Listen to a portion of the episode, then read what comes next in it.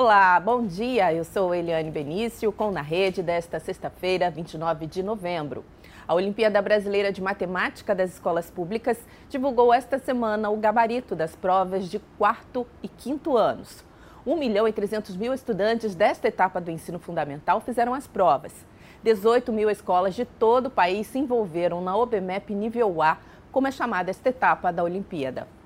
A OBMEP tem como objetivo estimular o estudo da matemática, contribuir para a melhoria da qualidade da educação básica, identificar talentos, promover inclusão social e incentivar o aperfeiçoamento dos professores. A OBMEP Nível A também é uma realização do Instituto de Matemática Pura e Aplicada, o INPA, com apoio do Ministério da Educação, da Sociedade Brasileira de Matemática e também do Ministério da Ciência, Tecnologia, Inovações e Comunicações.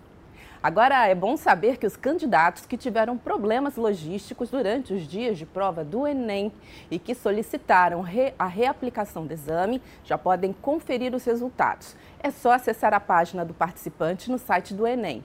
As provas serão nos dias 10 e 11 de dezembro. O Na Rede de hoje fica por aqui. Até a próxima.